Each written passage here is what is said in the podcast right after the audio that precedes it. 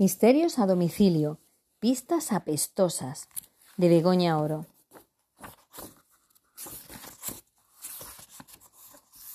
Capítulo 1. ¿Cómo empezó todo?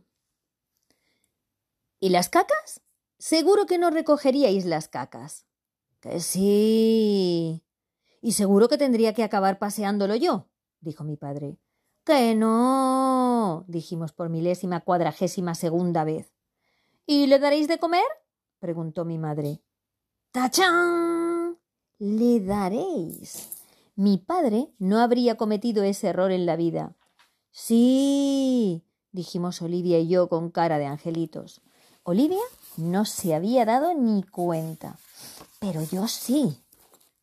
Era el momento perfecto. Mi madre no había dicho ¿Le daríais de comer? No.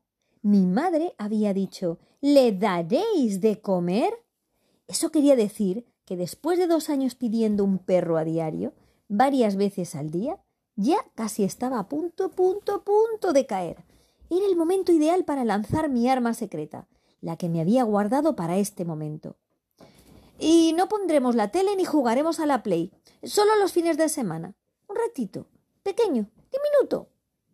Mamá y papá se miraron el uno al otro. Cuando nací me llamaron Hugo, pero en cuanto me conocieron un poco me llamaron Negociator.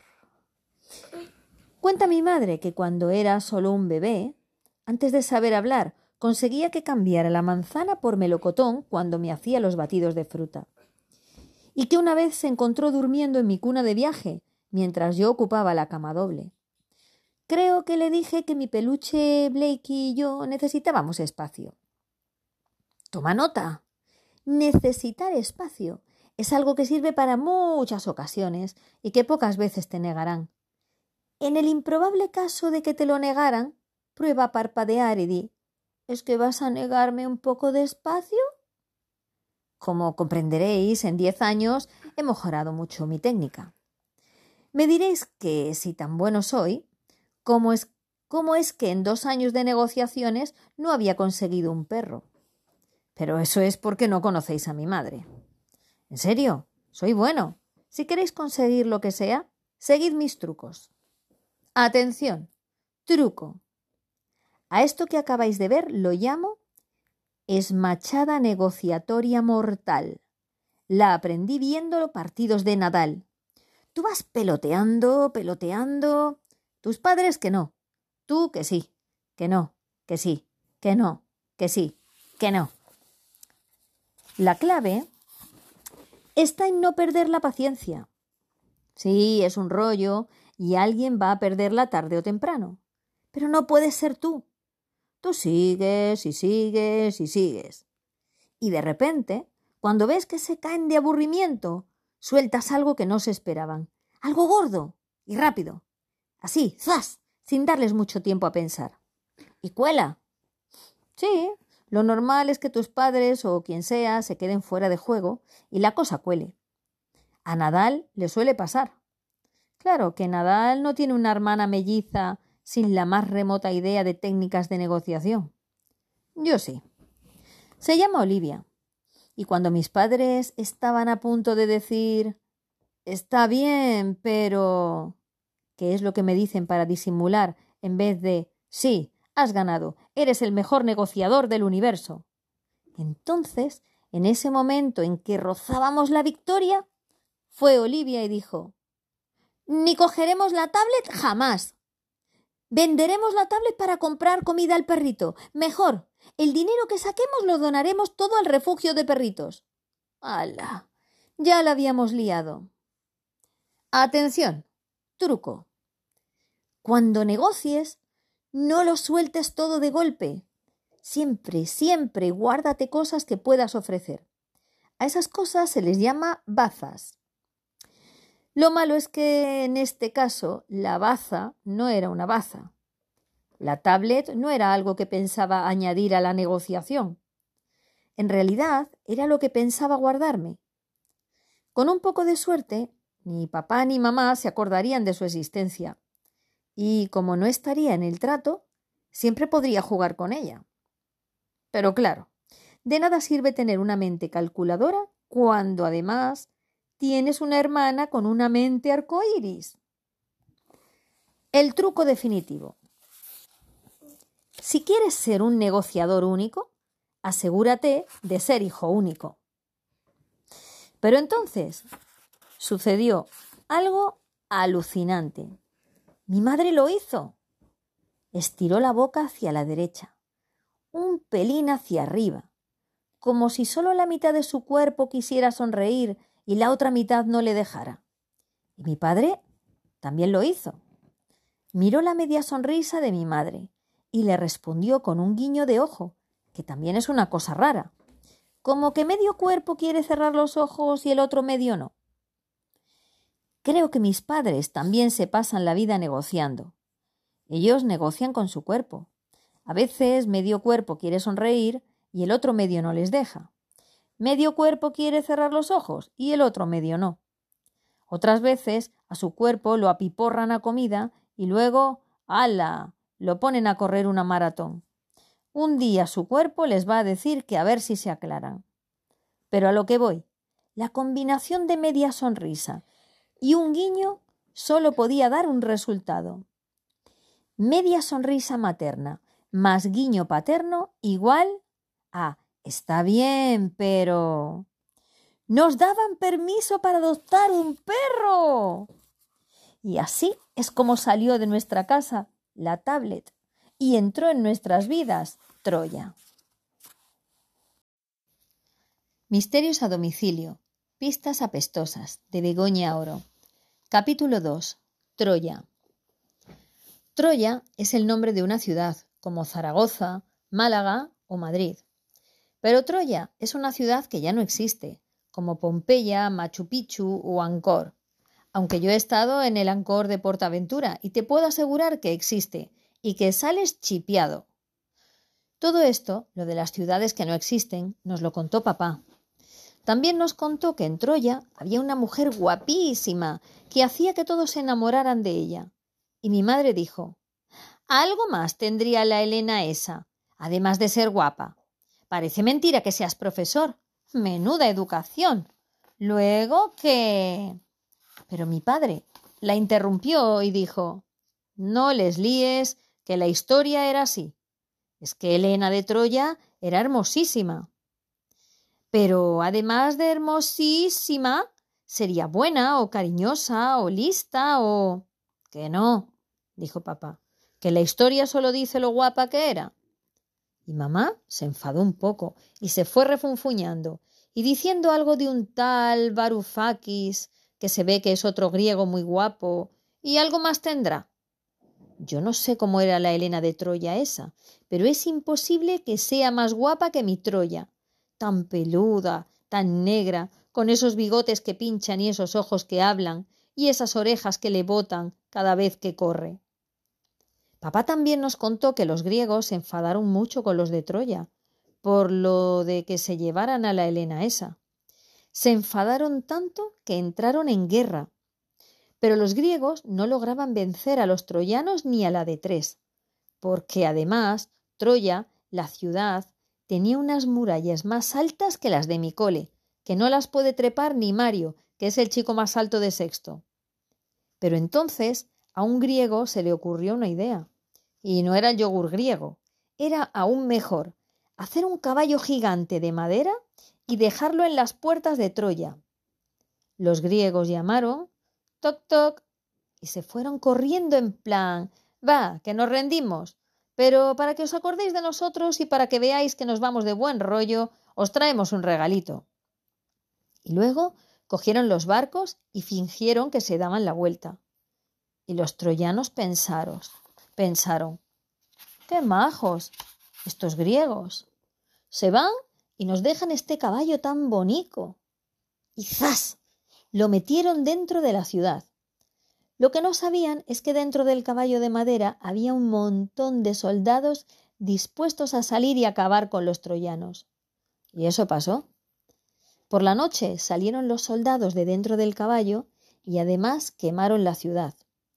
Y por eso ahora, cuando va a liarse parda, la gente, o al menos la gente listilla como mi padre, Dice que va a arder Troya. Yo creo que a papá le gusta que se note que es profesor, y por eso usa palabras raras que luego se nos pegan. Y por eso quiso que Troya se llamara Troya y no Ronaldo, como quería yo, Polita como quería Olivia, o Quitabicho como quería mamá. Al final ganó él porque yo me negaba a que se llamara Bolita, Olivia se negaba a que se llamara Quitabicho y papá, que es del Barça, se negaba a que se llamara Ronaldo. Pero nadie tenía un motivo de peso para negarse a que se llamara Troya. Yo sé que mi Troya no tiene dentro un ejército de soldados. Es imposible. No le caben. Troya es un cachorrito de labrador, una cachorrita negra, pero guarda en su interior un arma de destrucción masiva. Es algo que, cuando sale, también amenaza con destrozar la paz familiar. Y ese algo son cacas. Capítulo 3. Cacas. Espero que no tengas el mismo problema que tiene mi abuelo Felipe con la palabra caca, porque te advierto que va a aparecer unas cuantas veces en este libro.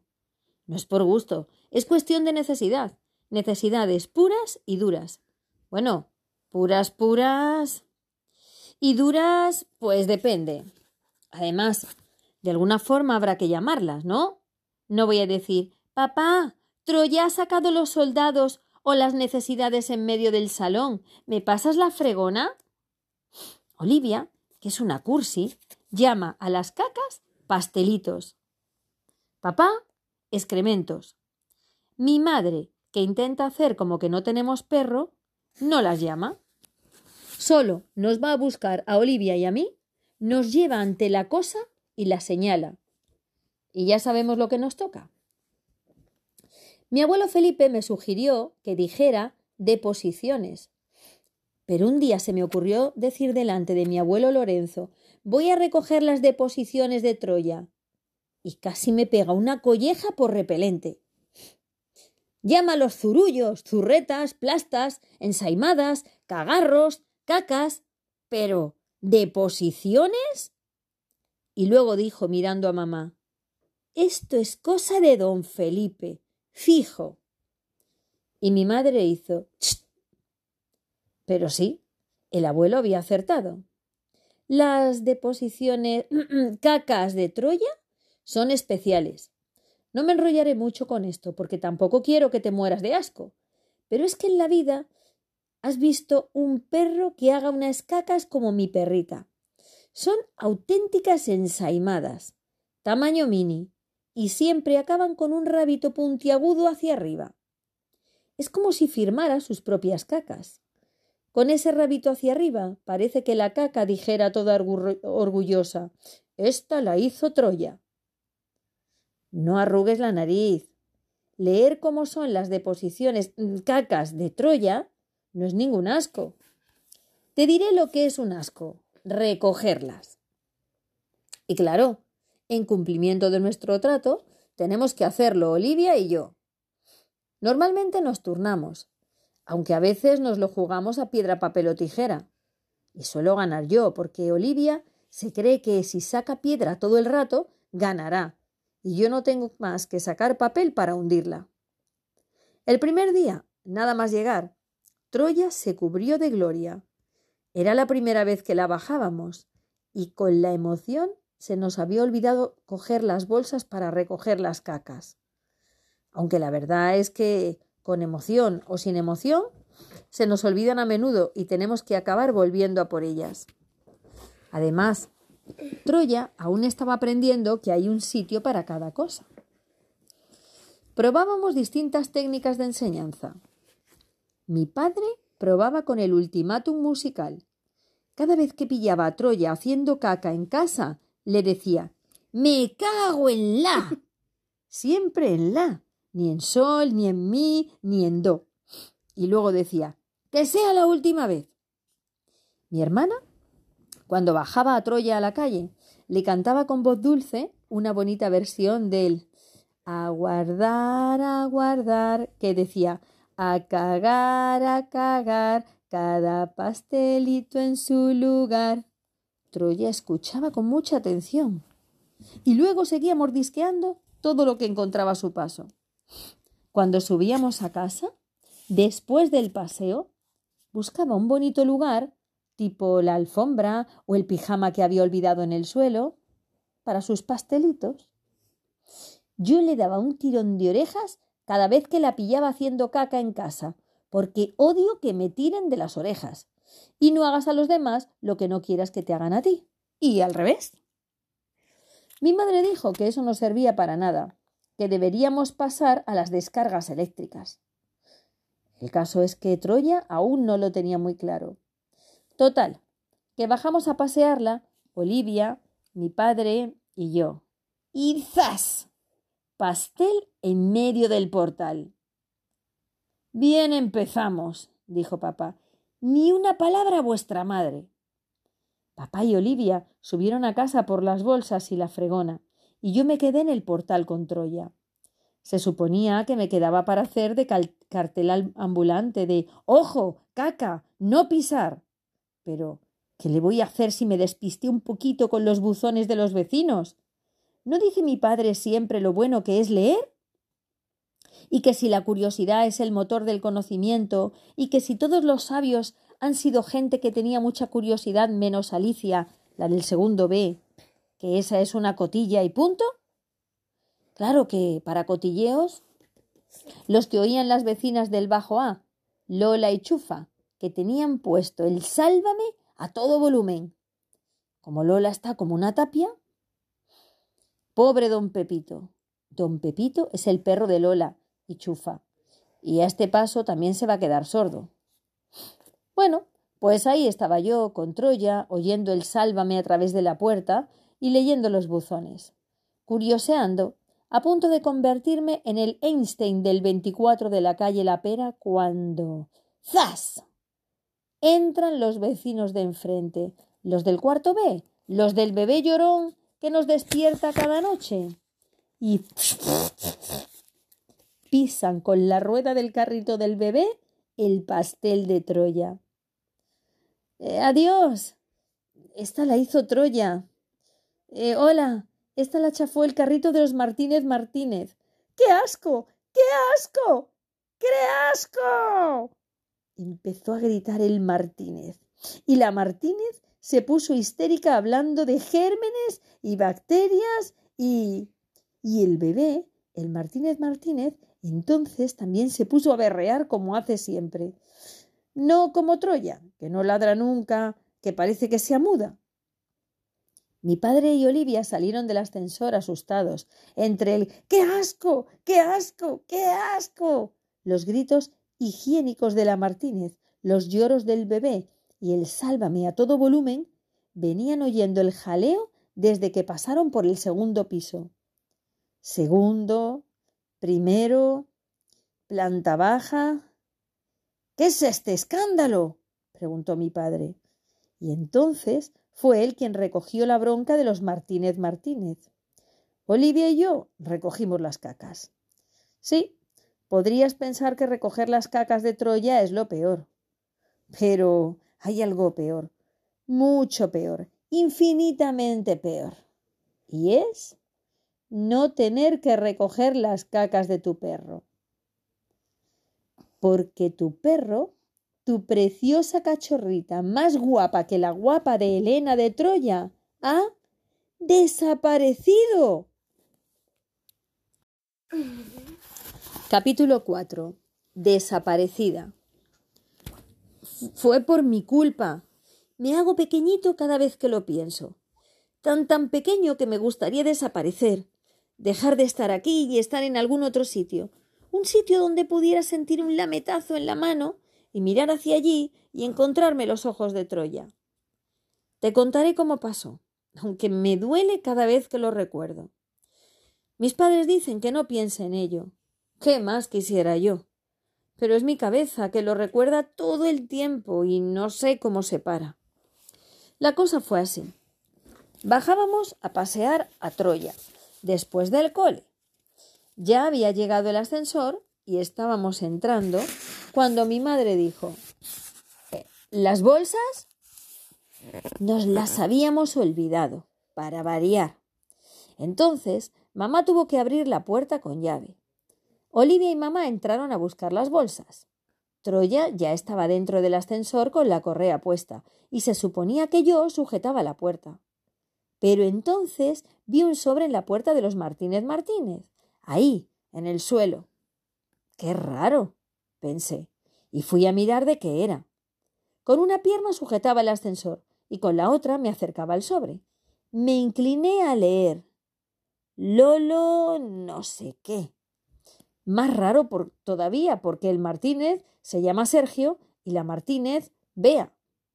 Como estaba demasiado lejos para leer bien, fui a estirarme un poco más. Y tanto estirar, tanto estirar, el pie con el que sujetaba la puerta del ascensor se me escapó y ¡zas! La puerta se cerró. Corrí como un rayo a abrirla otra vez. Juro que no tardé ni un segundo. Pero alguien debía de haber llamado al ascensor porque la puerta no se abría y el ascensor empezó a bajar. ¡Troya!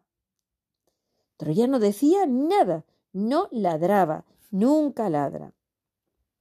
Yo ya iba a bajar corriendo por las escaleras para recoger a Troya en la planta baja, pero en ese momento salieron mi madre y Olivia de casa. ¿Y Troya? preguntó mi madre. Yo no sabía qué hacer, si disimular, inventar algo, quedarme dando explicaciones, correr escaleras abajo, esperar. Entonces, a toda prisa, les expliqué lo que había pasado. Mi madre miró el botón del ascensor que acababa de ponerse blanco de nuevo y dijo Tranquilízate, Hugo. Ahora llamamos al ascensor y la subimos. No creo que Troya haya salido del ascensor. Y apretó el botón. El ascensor de mi casa es lento, pero ese día en ese momento superó un récord mundial. Podría haber hecho todos los deberes de matemáticas en el tiempo que tardó en subir. Podría haberme leído tres libros de la biblioteca. Podría haberme contado las pecas que tengo en la cara. Y por fin el ascensor llegó a nuestro piso. Abrí la puerta y vi nada. El vacío más absoluto. Me quedé como congelado, como si en vez de la puerta de un ascensor hubiera abierto la de un frigorífico ultrapotente. No me lo podía creer. Era como en los trucos del Houdini ese. Metes un perro en un ascensor, cierras la puerta, abres la puerta y ¡tachán! Ni rastro del perro, ni una triste ensaimada, nada, nada de nada. Estaba tan alelado que ni me di cuenta de lo que pasaba alrededor. Pero de repente el silencio, que parecía salir del ascensor como un monstruo grande que lo invadía todo, se rompió. Clon, clon, clon, clon, clon, clon. Me volví y entonces supe qué era ese ruido, porque lo vi. Si no lo veo, no lo creo. Era mi madre, la de quitabicho, la de si entra un perro en casa salgo yo, la de pesada, no me chuperrejetees, la de silla eléctrica para la perra como vuelva a cagar en el salón. La madre que odiaba tanto a los animales, corriendo con sus tacones escaleras abajo, gritando por el camino Tranquilo, Hugo. Mi madre, en busca de Troya. Capítulo 5. En busca de Troya. En el portal no estaba. Lo único que había allí era el sonido del televisor de Lola y Chufa por el rellano. ¡Troya! gritaba mi madre intentando hacerse oír por encima del ruido de la tele. ¡Troya! gritaba Olivia. Yo también quería gritar Troya, pero no me salía la voz. ¿No te ha pasado nunca? ¿No te ha pasado que quieres hablar y no puedes? ¿No te ha pasado que quieres que te salgan las palabras, pero lo que está a punto de salir son las lágrimas? Mi madre, que sabe ver las lágrimas antes de que salgan, debió de darse cuenta y me dijo Tranquilo, Hugo, no ha podido ir muy lejos. Miró alrededor. La puerta del portal estaba cerrada. La de las escaleras del garaje estaba abierta. Clon, clon, clon, clon, clon. Mi madre se lanzó taconeando escaleras abajo. Olivia y yo fuimos detrás. Tranquilo, Hugo, repitió mi madre. Estará aquí, ya verás. Nuestro garaje es pequeño, oscuro y huele mal. Nosotros íbamos mirando una por una, en todas las plazas, por delante, por detrás, por encima, por debajo, de todos los coches aparcados, y de la Harley Davidson, y de las bicicletas de los Martínez. Troya. mi madre. Troya. Olivia. Yo seguía sin poder hablar. De pronto Olivia gritó Troya. Pero no era como Troya vuelve que te estamos buscando, sino como Troya estás aquí. Mamá y yo fuimos corriendo donde Olivia, estaba agachada junto al Opel de Chema. Efectivamente, debajo del coche, al fondo del todo, brillaban dos ojitos. Troya. pude decir por fin. A lo que Troya dijo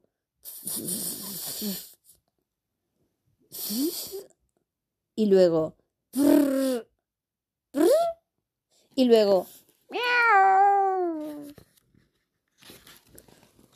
miau y luego salió corriendo del coche y resultó que no era Troya sino un gato negro.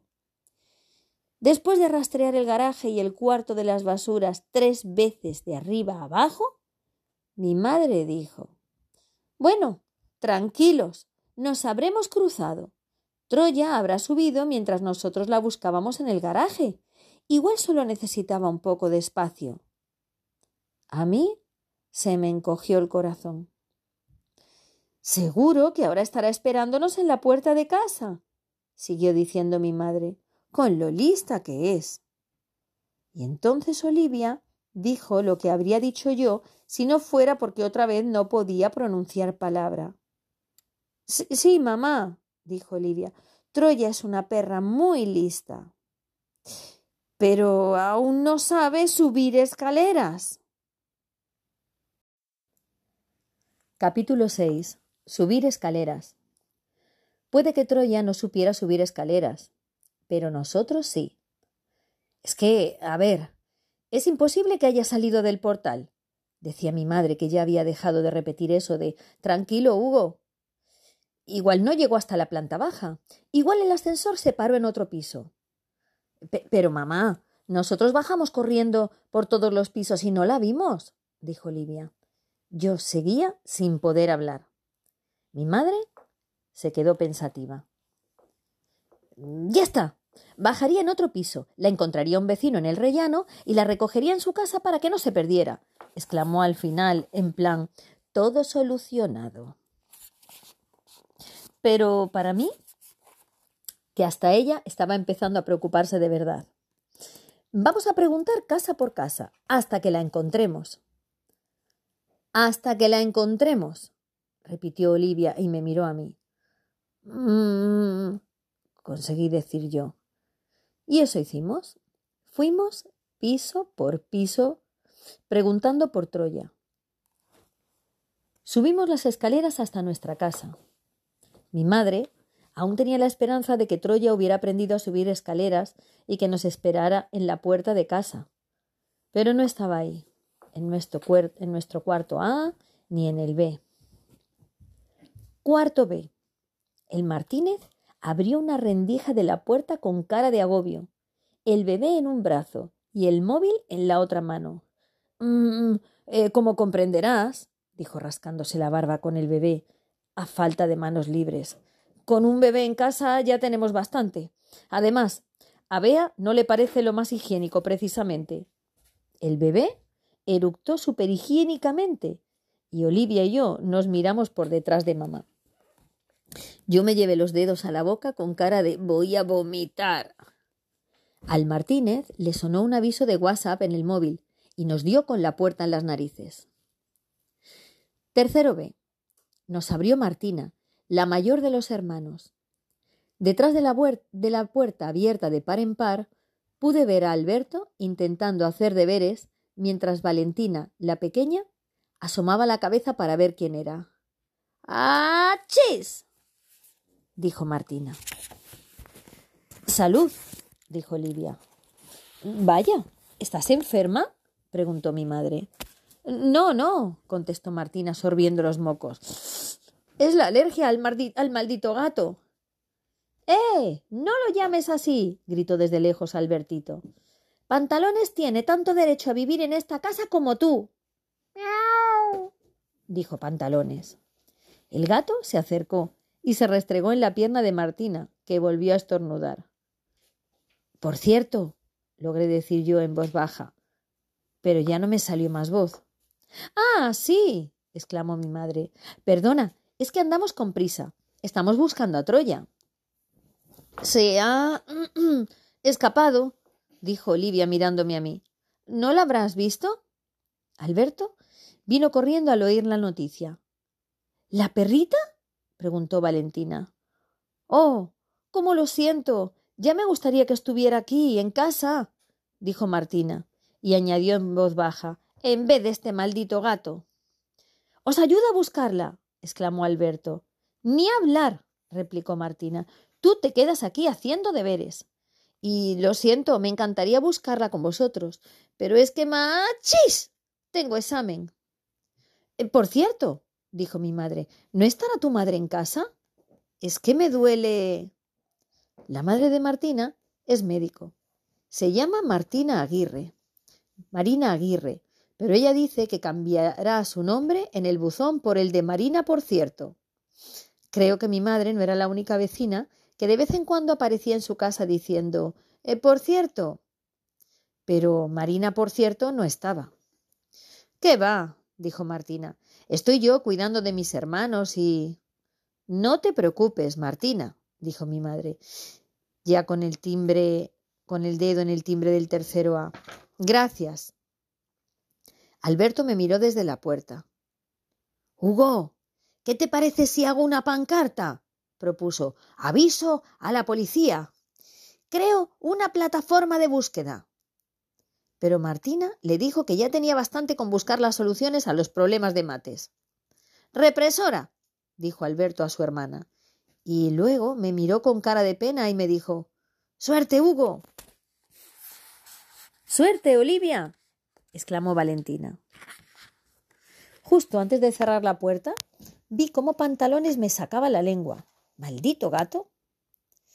Tercero A. En el tercero A no estaba Troya, pero sí estaba mi amigo Frank. ¿En serio que has perdido a Troya, tío? me dijo. Sí, Fran sabe cómo animar a un amigo. Luego se volvió a su madre y le preguntó ¿Puedo ir con Hugo a ayudarle a buscarla?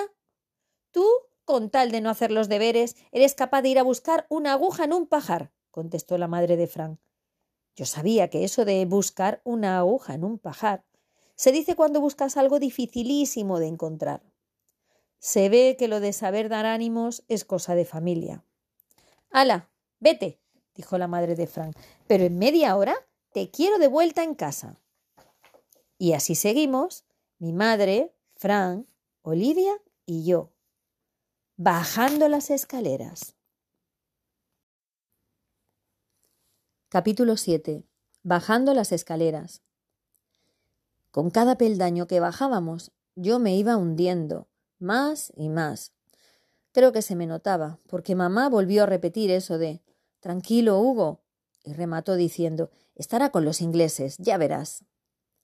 Segundo A. Tardaban en abrir.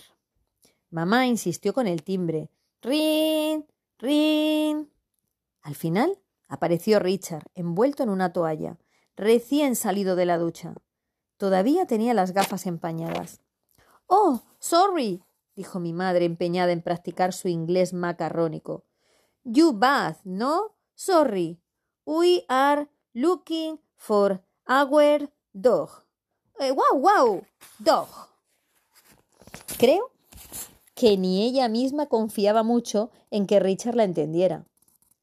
Richard puso cara pensativa y unos segundos después sonrió de oreja a oreja. Ah, dog, you mean perro, exclamó Richard. Yes, perro. Yes, yes, perro, dijo mamá emocionada. ¿Is perro here? Pero entonces Richard dijo No, perro aquí, pedón. Segundo B. Mamá puso el dedo sobre el timbre sin atreverse a pulsar. Luego nos miró a Olivia, a Frank y a mí. Después dijo Portaos bien. Luego cogió aire, lo echó, volvió a coger aire, volvió a mirarnos, echó aire, volvió a coger aire y apretó el timbre. Mi madre es la mujer más valiente del mundo. ¿Quién es? se oyó una voz tras la puerta. Hacía un rato que Alicia, la vecina del segundo B, había visto que éramos nosotros. Seguro. Alicia es una cotilla profesional. Seguro que había estado intentando oír la conversación con Richard. Pero es que Alicia, además de cotilla, odia a media humanidad y a los perros en su totalidad. Nos lo había dejado claro desde el principio. ¿Y nos lo volvió a dejar claro esta vez? Buenas tardes, Alicia. Soy la vecina del cuarto A, dijo mamá. ¿No estará con el chucho ese? Mamá suspiró. No. Entonces se oyeron tres cerrojos descorriéndose, varias vueltas de llave, y por fin aparecieron los gigantescos pechos, la nariz respingona y un rato más tarde el resto del cuerpo de Alicia. Precisamente, empezó a decir mamá, me preguntaba si mm, no habrá visto a nuestra perra. Alicia arrugó toda la cara antes de soltar una risotada. ¡Ah! estalló. Esta sí que es buena. No me digas que habéis perdido al chucho. A mí me entraron escalofríos al oírla. En mi cabeza solo podía pensar no, no hemos perdido al chucho. He perdido a mi perrita. Mi hermana es cursi y dulce como un unicornio con patines de hielo deslizándose por un arco iris. Pero cuando se enfada, se parece a la niña del exorcista y en ese momento se enfadó. No, señora, no lo hemos perdido, gritó como una loca. Se ha ido a dar una vuelta y no sé cómo hemos pensado que podría querer estar en su casa, porque a su casa no quieren entrar ni, ni, ni. Esa es mi hermana. Ni los mosquitos, remató Frank. Ese es mi amigo. Por favor, chicos, dijo mi madre, pero no demasiado regañona. Eh, disculpe, están un poco nerviosos. Gracias, adiós. Olivia estaba a punto de decir algo más, pero mamá la cogió de la mano y se la llevó escaleras abajo. Fran y yo fuimos detrás. Ni los piojos entrarían ahí, iba diciendo Olivia. Ni los pulgones, dijo Fran. Ni los ácaros, murmuró mi madre. ¿Qué son los ácaros, mami? preguntó Olivia de nuevo con su dulce vocecita de siempre. Niños, por favor, dijo mi madre, como si ella no hubiera dicho nada. Capítulo 8. Nada. Rellano del primero. Mamá. Ya veréis, estará aquí. Primero A. Ring. Nada. Mamá. Pero si en el primero A no vive nadie, dijo Livia. Desde que yo recuerdo, es así.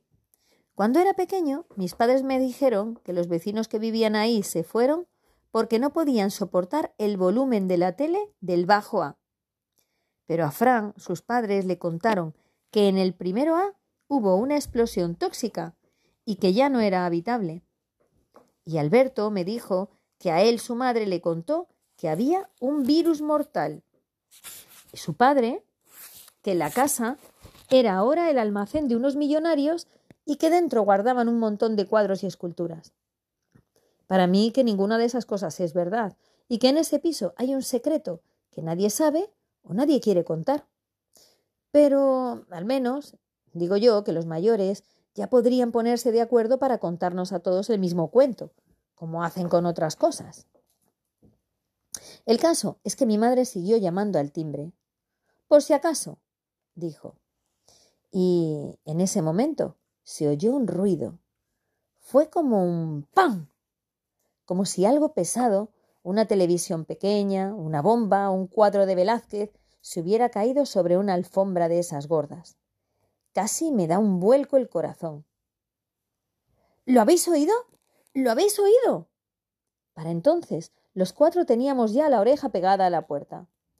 Estuvimos así un rato, pero no se oyó nada más. Habrá sido el viento, dijo mi madre retirándose de la puerta. Pero yo juraría que ahí dentro había algo. ¿O alguien? Primero ve. Fran habló por mí cuando, antes de que mi madre llamara al primero B, cuchicheó. Como no sabrá Chema, ya hemos terminado. Chema, el vecino del primero B, es un buen hombre. Un buen hombre persiana. Se enrolla como una persiana y como te empiece a contar algo, te puede tener tres horas. Que abra la chollos, que abra la chollos, se puso a rezar mi hermana. Se llama Charo, la medio riñó mi madre. La Chollos, o Charo, es la mujer de Chema. Y quien abrió la puerta fue Chema. Hombre, Nuria, qué bien acompañada. Yo una vez. Ay, Chema, aún podría estarlo más, añadió mi madre con una sonrisa triste, y luego dijo Vamos con un poquito de prisa. No quiero robarte mucho tiempo. Solo dime una cosita y nos vamos, que seguro que estarás liado. ¿No habrás visto a Troya, nuestra perrita, sí? ¿No? ¿Qué pasa, Chema? gritó desde dentro de casa la Chollos. Pero ni él ni ella sabían nada de Troya. Lo siento, no la hemos visto. Si crees que puedo hacer algo, se ofreció Chema, ya sabes, como presidente de la comunidad o lo que sea. Muchas gracias, dijo mi madre. Ya verás cómo la encontramos en los bajos. Y casi logramos escapar. Pero en ese momento Chema cogió carrerilla y. Se habrá ido con don Pepito, dijo alegre. Creo que acababa de conectar la historia de Troya con otra historia, porque abrió los ojos como platos y empezó. Yo una vez, cuando estaba de maniobras en Melilla. Pero entonces ocurrió el milagro de Little. Chema, ven a ver esto, le reclamó la Chollos. Desde la puerta la veíamos agitar emocionada un catálogo de ofertas de las tiendas Little. Ve, ve, Chema, dijo mi madre. Nosotros vamos al bajo. Seguro que tienes razón y nuestra perrita está con don Pepito. Uf. Suspiramos todos cuando Chema cerró la puerta. Rellano de los bajos. Ruido de la tele. Mamá, otra vez, en voz más alta. Ya veréis, estará aquí. Olivia. Con don Pepito. Mamá, como el eco. Con don Pepito. Bajo A. Esta vez tuvimos que hacer un poco de ruido extra. Mamá tocaba el timbre mientras Fran y yo golpeábamos la puerta y Olivia gritaba ¡Lola! ¡Chufa! Por suerte, don Pepito se puso de nuestra parte y también empezó a ladrar, haciendo un poco de ruido extra. ¿Qué pasa? ¿Qué pasa? salió diciendo Chufa. Menos mal. Chufa oía un poco mejor que Lola. Don Pepito saltó sobre mis rodillas. A mí casi se me saltan las lágrimas. ¿Has visto a Troya, don Pepito? le susurré mientras le acariciaba la cabeza. Pero nada. Ni Lola ni Chufa habían visto a Troya. Y si don Pepito la había visto, era algo que nunca llegaríamos a saber. Bajo B. Si Pepe, el del bajo B, había visto a Troya, no lo podíamos saber en ese momento, porque después de mucho llamar y llamar a su puerta, Mamá llegó a una conclusión. Nada. No está en casa. Volveremos más tarde. Mamá llamó a mi padre, que estaba en casa de su amigo Juan, y se lo contó todo. Y ya íbamos a salir a la calle, pese a que mamá insistía en que era imposible que Troya hubiera salido sola del portal, cuando Fran nos recordó algo. ¿Y Enrique?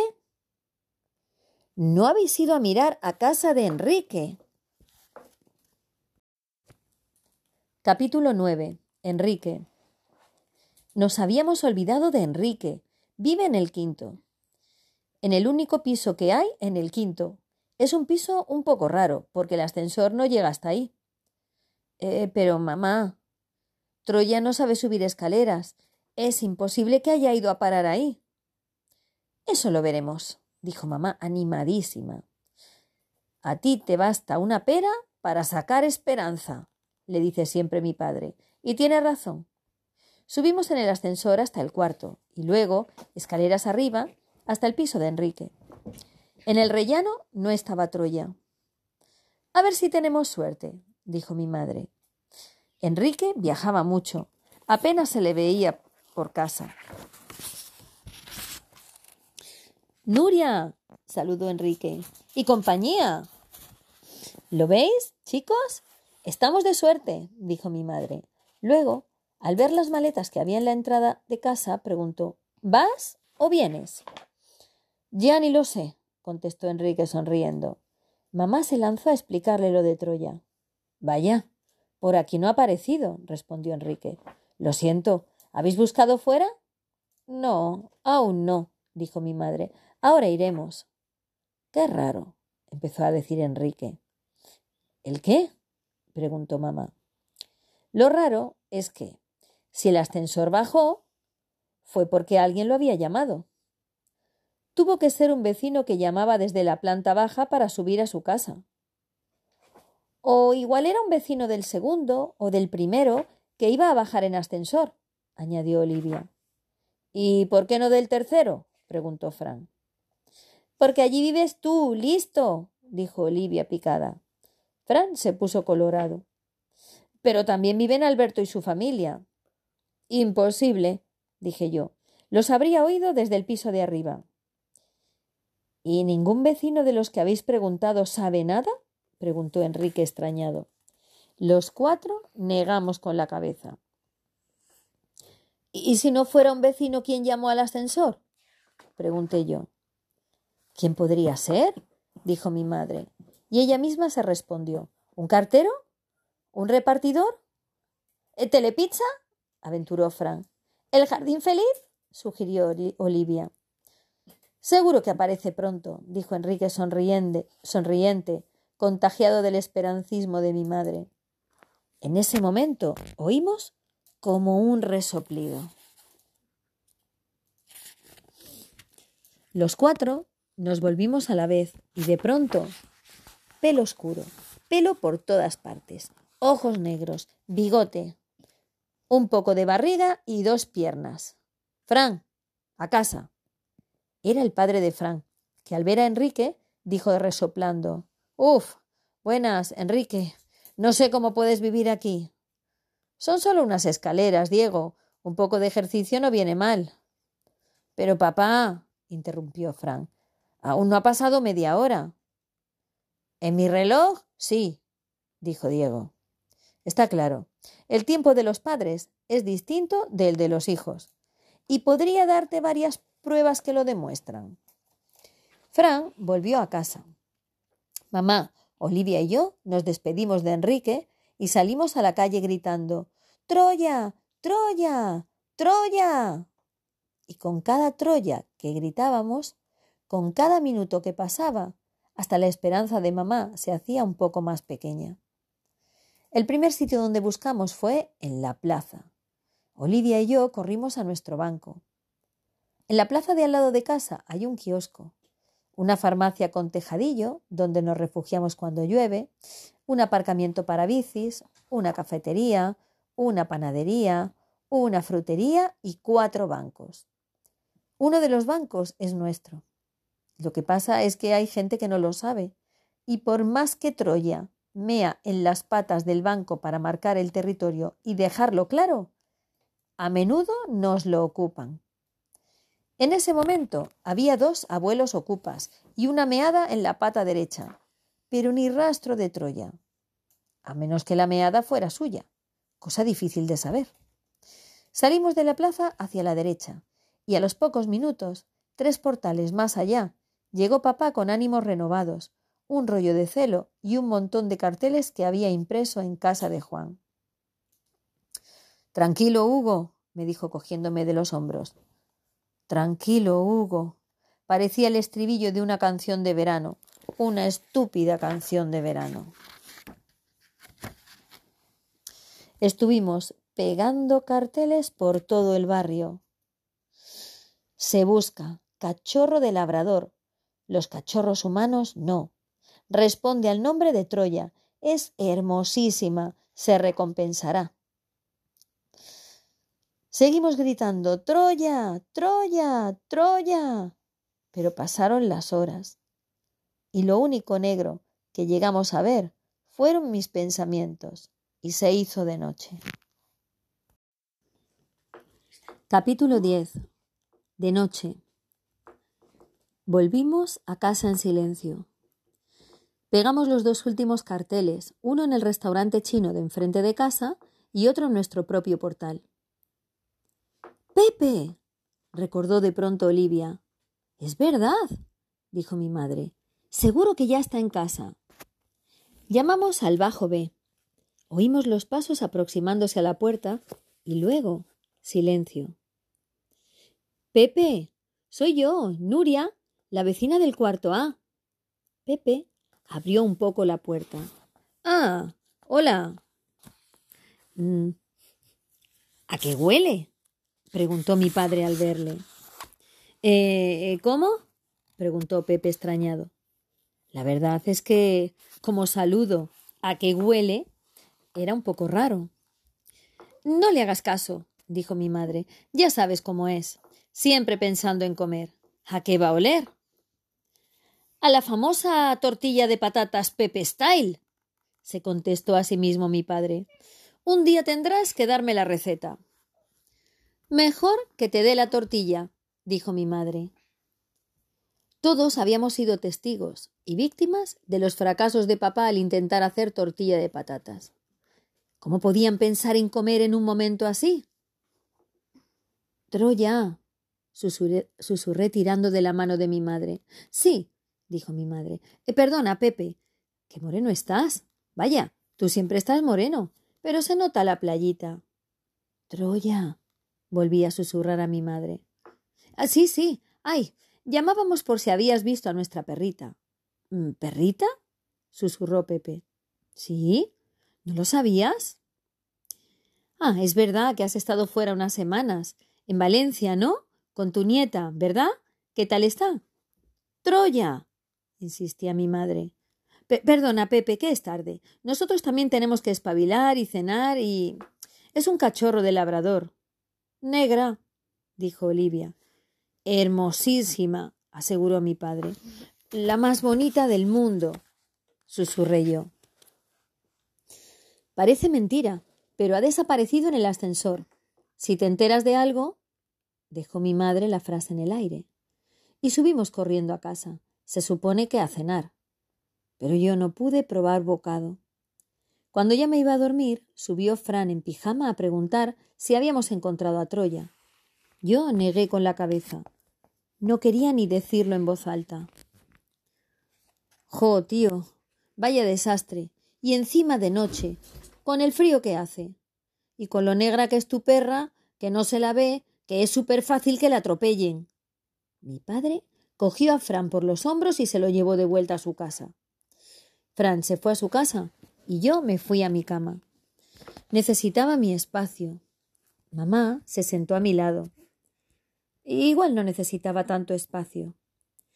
Yo no dejaba de pensar en el momento en que se me escapó la puerta.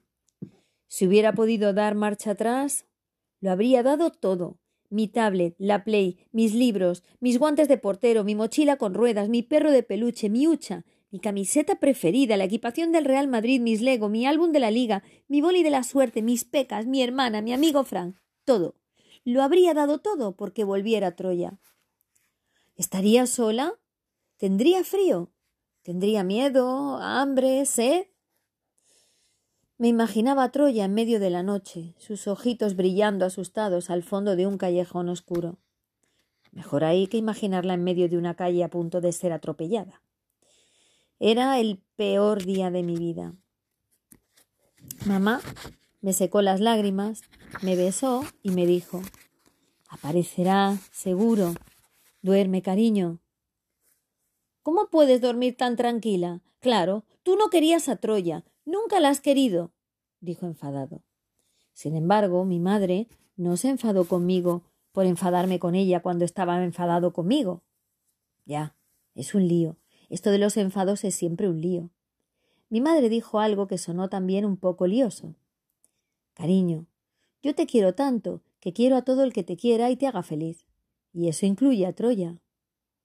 Pero ahora no soy feliz, nada feliz, le dije a mi madre. Es que lo que nos hace felices también nos puede hacer muy infelices cuando ya no está. Así es la vida. Pues la vida es una mierda, le solté.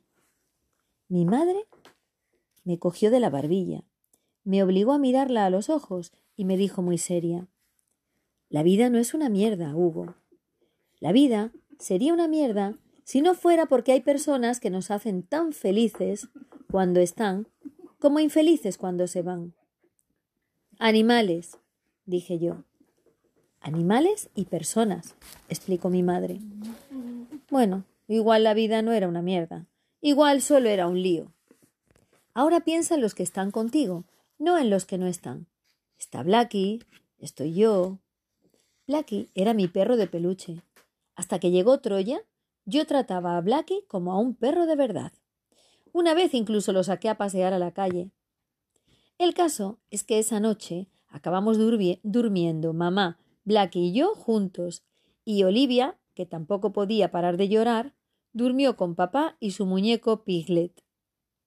Al principio no me podía dormir y le, pedí a mi madre que me dejara jugar a Minecraft, porque lo que quería era que acabara dejándome ver las fotos de Troya que teníamos en la tablet. Atención, truco. Si quieres algo, no empieces pidiendo eso. Pide antes algo mucho más peligroso, caro, radical. Pero, para cuando acabé pidiendo ver las fotos, mi madre dijo que no le parecía muy buena idea y que solo serviría para ponerme más triste. No siempre se gana. Total, que al final le pedí que subiera la persiana un poco y al menos a eso dijo que sí. El resplandor de las luces de la calle me hacía pensar que la noche no era tan oscura ni tan peligrosa como la había pintado Fran. Y caí frito como un huevo, bajo esas estrellas de mentira, las farolas, el resplandor de las ventanas vecinas y el neón rosa y verde del restaurante chino de enfrente, ese que reflejaba exactamente cómo me sentía esa noche, o sea, igual que el bebé de los Martínez Martínez, que a esas horas no hacía más que llorar y llorar. O sea, el jardín feliz. Misterios a domicilio. Pistas apestosas. Capítulo 11. El jardín feliz. El jardín feliz no siempre había sido el infeliz. Hasta hace tres días el restaurante chino se llamaba El Jardín Feliz y todas las letras de su cartel brillaban igual. Pero alguien había quitado las luces de Hard y ahora, de noche, se leía El Infeliz. De día, con las luces apagadas, el Jardín Feliz seguía siendo el Jardín Feliz. Y es lo primero que leí al día siguiente camino al colegio. Y créeme, no tiene gracia leer algo así cuando te sientes súper desgraciado. Me sentía tan mal, tan mal, que ni siquiera había intentado negociar saltarme las clases.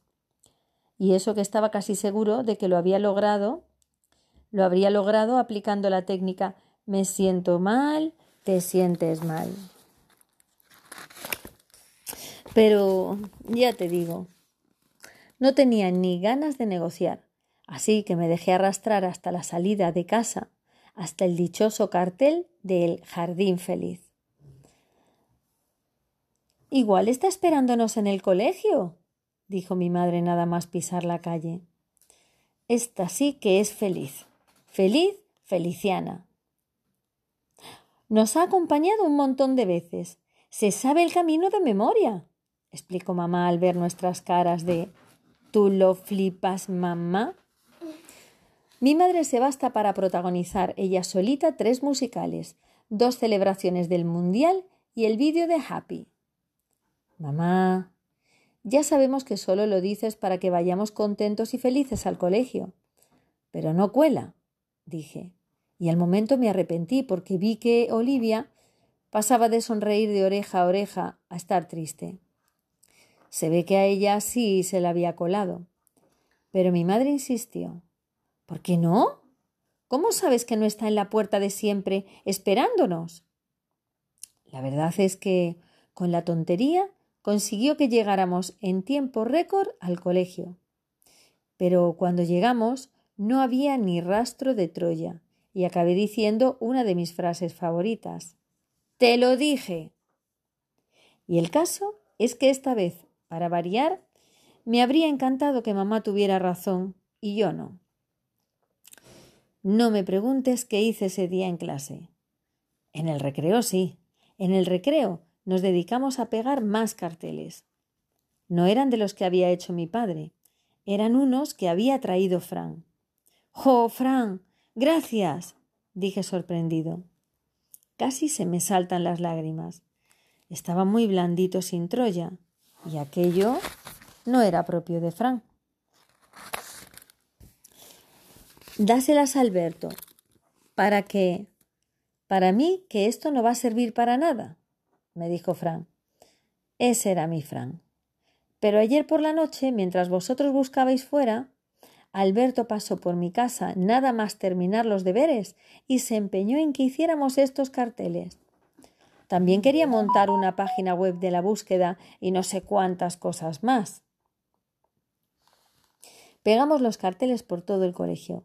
Laura, Sandra y Lucía, nada más enterarse, se acercaron a darme una palmadita en la espalda. Pobre, dijeron con cara de pena. No te preocupes, ya aparecerá. Por desgracia, no tenían ni idea de dónde podía estar Troya. También Mota, de sexto A, vio los carteles. Por desgracia, él sí tenía una idea de dónde podía estar mi perrita. Y era tan horrible que me sorprendió que no se le hubiera ocurrido antes a Fran. Papá, ¿Es verdad que en los restaurantes chinos sirven carne de perro? le pregunté a mi padre de vuelta del colegio. ¿De dónde has sacado eso? preguntó papá. Me lo ha dicho Mota. Mota es idiota, dijo Olivia en modo niña del exorcista. Olivia, dijo mi padre. Pero es que es idiota, insistió Olivia. Mm, digamos que tiene lagunas sobre cultura china lagunas, típico de mi padre. ¿Y si preguntamos en el jardín feliz? Sugirió Olivia rápidamente. ¿El qué? ¿Si tienen a Troya en el menú del día? dije muy enfadado. Ojalá lo viera todo tan fácil como ellos. Olivia volvió a su modo arcoíris y empezó a llorar. No seas bruto, hijo, dijo mi padre. Podríamos preguntar si la vieron salir del portal y pedir un poco de panchino. Buena, buena idea, Olivia. Cuando llegamos, el restaurante estaba cerrado. Normal, era media tarde. Pero a través del cristal distinguimos una figura. Llamamos a la puerta y nos abrió un hombre mayor. Mi padre explicó al hombre que habíamos perdido a nuestra perrita y que si la había visto y tal y tal y tal. Y el hombre, que era calvo, empezó a gritar Pelos no. Pelos no. Pero no tenía nada que ver con su calvicie. Era solo que en vez de perro decía pelo. Debía de entender que estábamos preguntando si podíamos ir con un perro al restaurante. Mi padre intentaba explicárselo hablando despacio y con gestos. Le contó al hombre que vivíamos enfrente. le enseñó una de las fotos de Troya del móvil. Nada más ver la foto de Troya, el hombre volvió a gritar Pelitos no. Pelitos no. Menos mal que entonces apareció Jung. A Jung la había visto alguna vez por el restaurante. Tiene solo seis años, pero es lista como una niña de diez. Perdón, es que mis padres han salido a comprar, nos explicó. Mi abuelo no habla mucho español. Jin, Jung nos hizo de traductora. Ellos hablaban en chino y nosotros esperábamos. De repente me di cuenta de que estaba esperando sin respirar. Lo siento, dijo Jung, pero no hemos visto un perrito. Perrita, susurró Olivia. Es una perrita. Hermosísima, dijo mi padre. Lo siento, repitió Jung. Mi abuelo dice que muchos gamberros por aquí. Las luces. Sí, sí, ya lo hemos visto, dijo mi padre. Bueno, gracias, Jung. Ha sido muy amable. Si veis algo. El abuelo dijo algo en chino y Jung nos tradujo después. Dice mi abuelo que si ven algo de las luces. Estaremos atentos, respondió Olivia. Nosotros también, dijo Jung. Y Jung y Olivia se abrazaron como si fueran súper amigas. Mi hermana es así. Necesita tres segundos para hacerse súper amiga de quien sea. Cuando aún estábamos frente a la puerta del restaurante, a mi padre le sonó un aviso de WhatsApp. Al otro lado de la calle vi a la Martínez entrando sola en el portal. Y entonces tuve una iluminación de detective y lo vi todo claro. Acababa de encontrar a la mayor sospechosa.